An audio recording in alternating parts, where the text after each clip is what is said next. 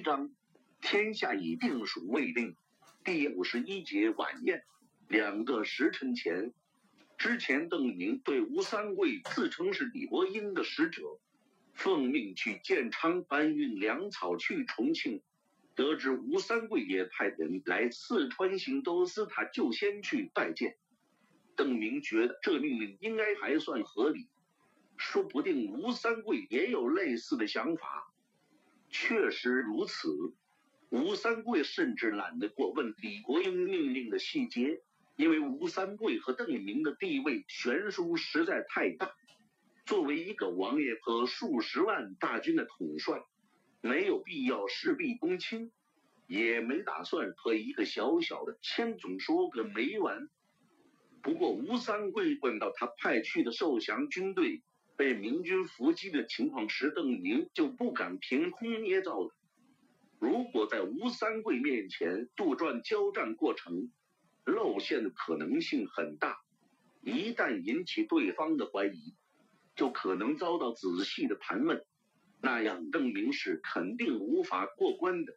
于是邓宁就实话实说，叙述起那天自己袭击清军营地的过程来，只不过他是站在被袭击者的角度来陈述。当天邓明领的卫士在清军营地里左冲右突。对清军营盘的部署非常了解，给吴三桂讲述起来也是头头是道。邓明觉得这样很稳妥，但赵良栋听来则感觉非比寻常。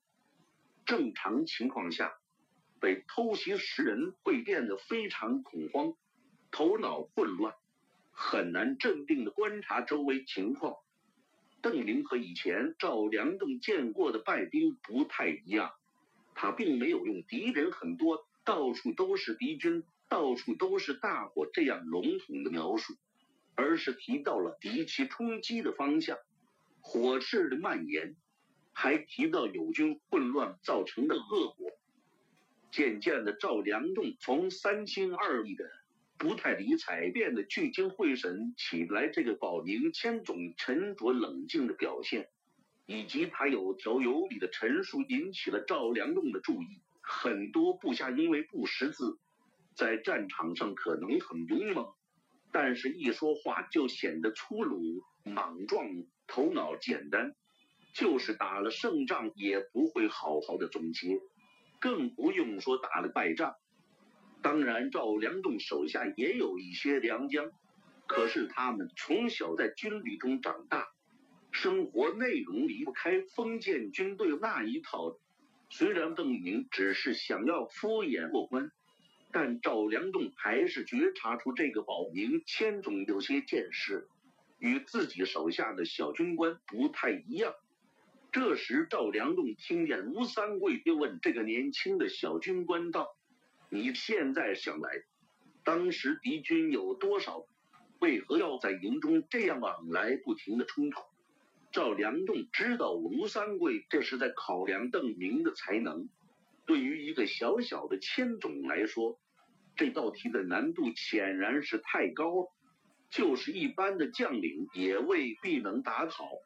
比如吴三桂派去东川的那个游击，显然就交出了一份糟糕透顶的答卷。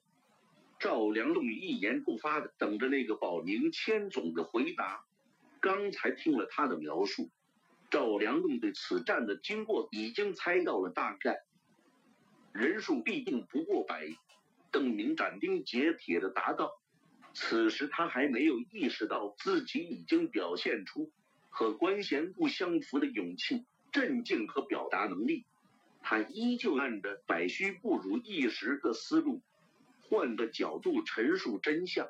至于敌骑在营中反复的冲突，显然是一兵。攻心的策略，邓明还提到，在明军发起攻击之前，有一个建昌军官来拜见游击的事情，仍然是换个角度陈述真相。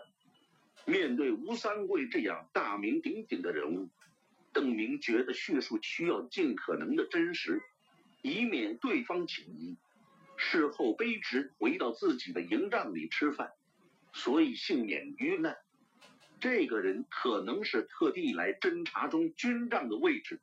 敌军因为人数不足，事先冒险前来侦察，以保证突袭能够立即得手。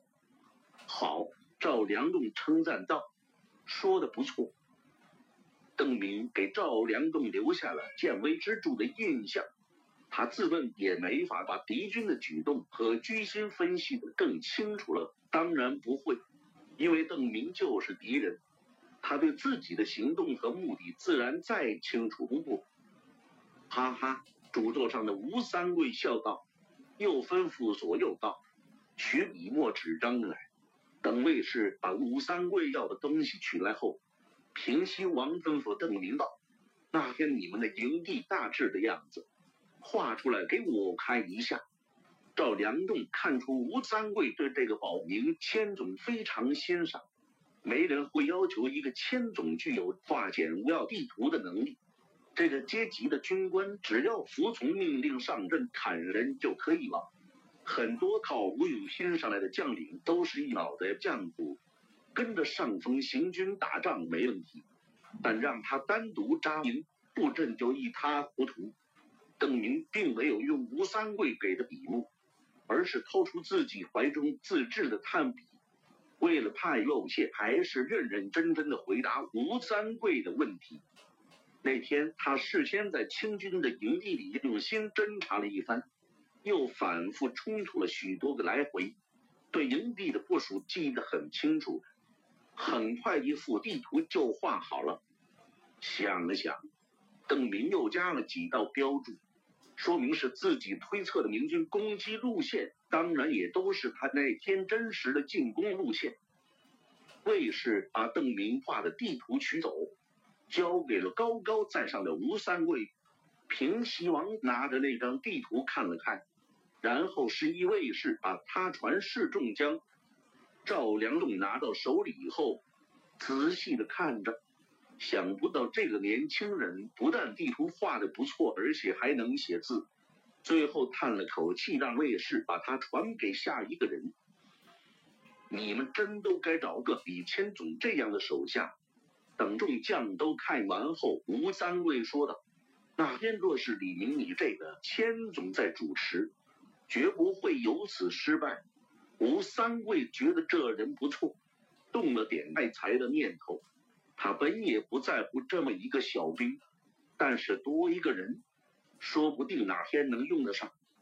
但赵良栋突然高声说道：“大帅说的对，末将一直苦于没有几个得力的手下，很想要这个李明等末将军前听用。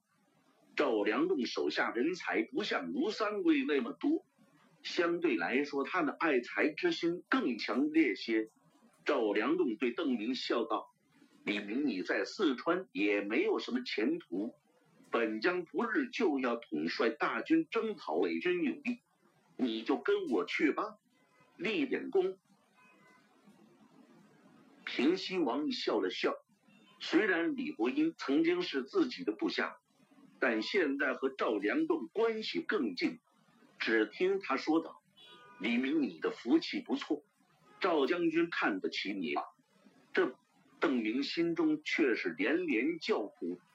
刚才吴三桂把他画的地图展示众人的时候，他就猜到大概是吴三桂觉得自己画的还不错。这可不是什么好事，他应该低调的、不入破绽的离开昆明。如果被赵良栋收为手下，就无法溜走。迟早东川军情传来自己的身份要暴露，吴三桂却以为邓明是担心李国英的反应，便大包大揽道：“那本帅就做主了，李明给你两天假期，大后天去赵将军那里报道。至于川陕总督那里，本帅自会修书一封，和他解说清楚。事已至此，邓明无法可想。”只能向吴三桂和赵良栋道谢。幸好吴三桂说给两天假期，他打算明天就装作去城外踏青，然后头也不回的逃离昆明。想到这里，邓明心念一动，就向赵良栋讨要腰牌。赵良栋满不在意的说道：“你先用现在的，等大后天来报道的时候，本将再给你不迟。”这时，吴三桂问邓明道：“李明，你怀中怎么会带着笔？那是什么笔？”邓明连忙答道：“卑职喜欢丹青，但野外用墨不容易，所以就做了这个炭笔。平时揣在怀里，遇到风景人物就画上一笔。”说着，邓明就把炭笔呈了上去。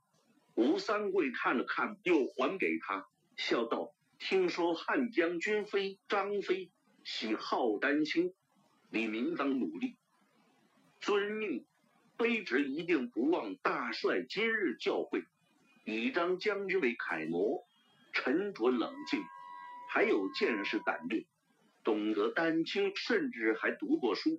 自己一提汉将军妃，对方立刻就知道是张飞的自称。吴三桂觉得赵良栋有些不顺眼，在自己面前夺走了一个人才。邓明捕捉到吴三桂那一丝不悦之色后。不知道这是冲着赵良栋去的，还担心有指向自己的意思。刚才邓明回答的时候，心怀恶意。张飞的志向是兴复汉室，邓明自称要以张飞为楷模，看上去像是附和吴三桂，但他心里则在讥讽吴三桂。邓明担心吴三桂听出自己的弦外之音，连忙取悦的说道。卑职赶紧为大帅做一幅画，太麻烦了。吴三桂摆手拒绝。他知道作画时自己需要端坐在椅子上一动不动。邓明解释说，他作画的手法与众不同。吴三桂与其他将领谈笑时，邓明同样可以画。邓明向吴三桂的卫士要了一张纸，拿一个长方形的托盘翻过来做衬板。左手托着衬板和纸，右手捏着炭笔，站在吴三桂餐桌的侧面就画了起来。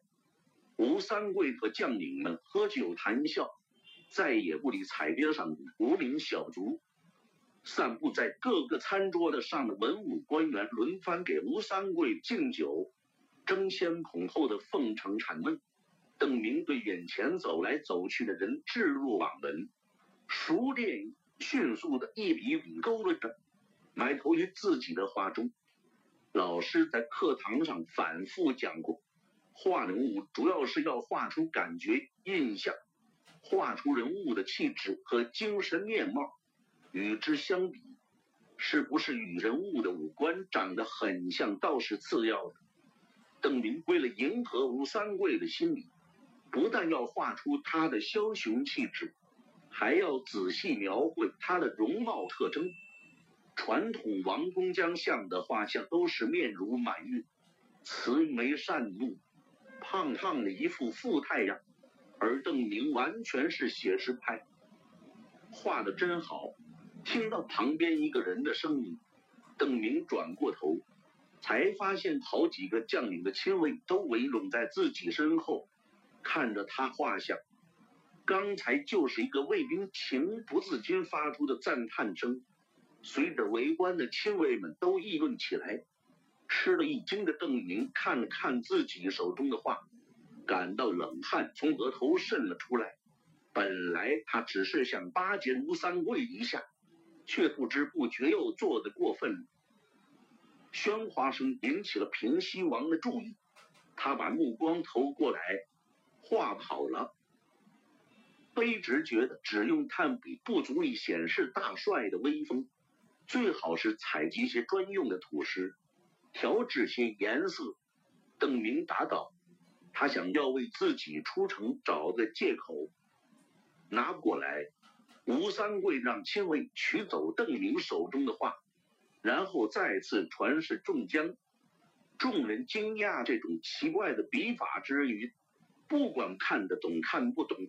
纷纷称颂画像上的吴三桂英雄盖世，与其说夸奖画技，不如说是借此巴结吹捧吴三桂。吴三桂听得仰面大笑，指着邓明问道：“你要什么赏赐？”邓明心说自己来昆明跑了这么远的辛苦路，还一路提心吊胆。若是不从吴三桂这里拿些什么东西走，那真是太便宜这老贼了。当即，邓明便请求道：“身为武人，甲不坚则性命难保，刀不利则功业难成。卑职敢请大帅赐下利刃保甲。”邓明和手下卫士的盔甲确实不怎么样。文安之那里清军式样的盔甲并不多，而且大部分质量低劣。挑不出几副像样子的。如果不是盔甲质量太差的，在东川府的时候，刘进哥也未必就会负伤。此事一耳，在一片奉承声中，心情愉快的吴三桂想答应邓明的要求。不过看了一眼赵良栋后，吴三桂又改变了主意。你是赵将军的手下，不能什么都从我这里讨吧！你要甲还是要剑？只能要一种。那卑职想讨一领宝甲。好，吴三桂答应了。明日你可以去武库自己挑一领。卑职还有十七个手下，他们连棉甲都没有。邓明狮子大开口，他的随从可以说成是亲兵，自然要跟着自己一起转隶云南。乘着吴三桂心情不错，又有几分酒意，邓明就继续讨要。也罢，你可以替你手下一起挑，不过不许都拿铁甲，那个你只能自取一套。吴三桂看来还没有醉得晕头转向，邓明再次谢过，问赵良栋能不能立刻前去取甲，因为从未有过铁甲，所以心痒难忍。赵良栋闻言也是大笑，便与吴三桂说：“这两人现在都已经醉了七八分，做事更不加深思。”吴三桂换来一个亲卫，让他取了令箭，带着邓明去拿铁甲。出了平西王府后，邓明两眼看着天上的星斗，不知不觉间已经过去一个时辰。他心想着。我明日一早就要跑了，岂能明日再去挑盔甲？还是要立刻拿到手，赶紧走人为妙。在邓明离开后，吴三桂和赵良栋的心里不约而同的升起同样的疑问：以这个宝林千总在这一个时辰里表现出的才能，他怎么会被李国英埋没？赵良栋打算明日就把邓明唤去，好好盘问一番。而吴三桂与李国英相处过一些时日，后者当过他几年的手下。以吴三桂之见，既然李国英不提拔邓明，那一定有什么特别的原因。吴三桂同样把疑惑埋在心里，打算明日再说。今天已经在这个小兵身上表现出太多的注意力，已经有些冷落了顾将军。这次和邓明同行的亲卫。并不是带他来昆明的那个人。离开大厅后，邓明对这个亲卫说了许多奉承话，对方也回答的比较客气。刚才这个亲卫站在大厅门口，看到了邓明的表现。据他观察，吴三桂和赵良栋对这个保明千总还是十分欣赏。趁着左右无人，邓明就把身上的银子掏出来送给这个亲卫。辛苦了，这么晚还要陪我走一趟。好说，好说。这个亲卫推脱了几次没能推脱掉，就把银子收了起来。心想一会儿邓明要是顺手拿把好刀好剑，自己就当没看见好了。就是邓明送的礼物有点重，这个亲卫在心里掂量着，觉得一把好刀也不值得这么多银子。又走了一段，亲卫才觉出只顾说话走错了路，突然勒一定马，李千总，我们去武库，不是这一条道啊？是，不是先归卑职的住处吗？邓明答道：“刚才大帅还许了我十七领棉甲，我一个人也拿不回去嘛。”这个，尊属的家也要今晚一起取走呢。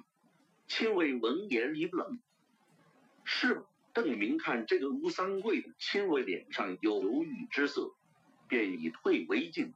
要不您回王府再问问大帅。这种鸡毛蒜皮的事，千卫当然不会回去惊动吴三桂。已经拿了邓明的银子，他又不好板着脸反对。再说，对方还会是赵良栋未来的手下人，将来打交道的时候可能还不少。于是只好先跟着邓明来到兵站。不过这时千卫心里已经很是不满，他感觉自己好像是被利用了，而且时间也很晚了，一会儿一定要铁面无私。不能让这小子占了便宜，也是因为他感觉邓明给的银子有点少，给这么点银子就想自己办这么多事，未免也太不懂事，或者说小气。亲卫有些生气的在兵站外面等邓明的时候，从里面冲出来一群热情洋溢的人，为首的正是周开荒，他率先冲过来，一个劲的喊久仰。然后嘻嘻哈哈的说了许多好话，相比周开荒、李兴汉要笨嘴拙舌一些，但也和其他人一起围上来恭维这个亲卫有本事，年纪轻轻就做到了郡王亲卫，将来前途不可限量。被十几个围在身边的人时刻不停的吹捧，亲卫原本那份不快渐渐淡去了。这时邓明也出来了。他又从行李里拿了不少银子出来，亲卫最后一点的不满也随之散去。看来不是邓明不懂事，确实是刚才银子没带够。从兵站走到武库的一路上，邓明和卫士们吹捧个不停，亲卫甚至没有机会开口谦虚几句，被灌了满满一肚子的迷魂汤。等武库的卫兵练零腰牌。令箭后，这个亲卫已经在想，只要证明他们不做的太过分，铁甲稍微多拿个两领、三领的，只装没看见好了。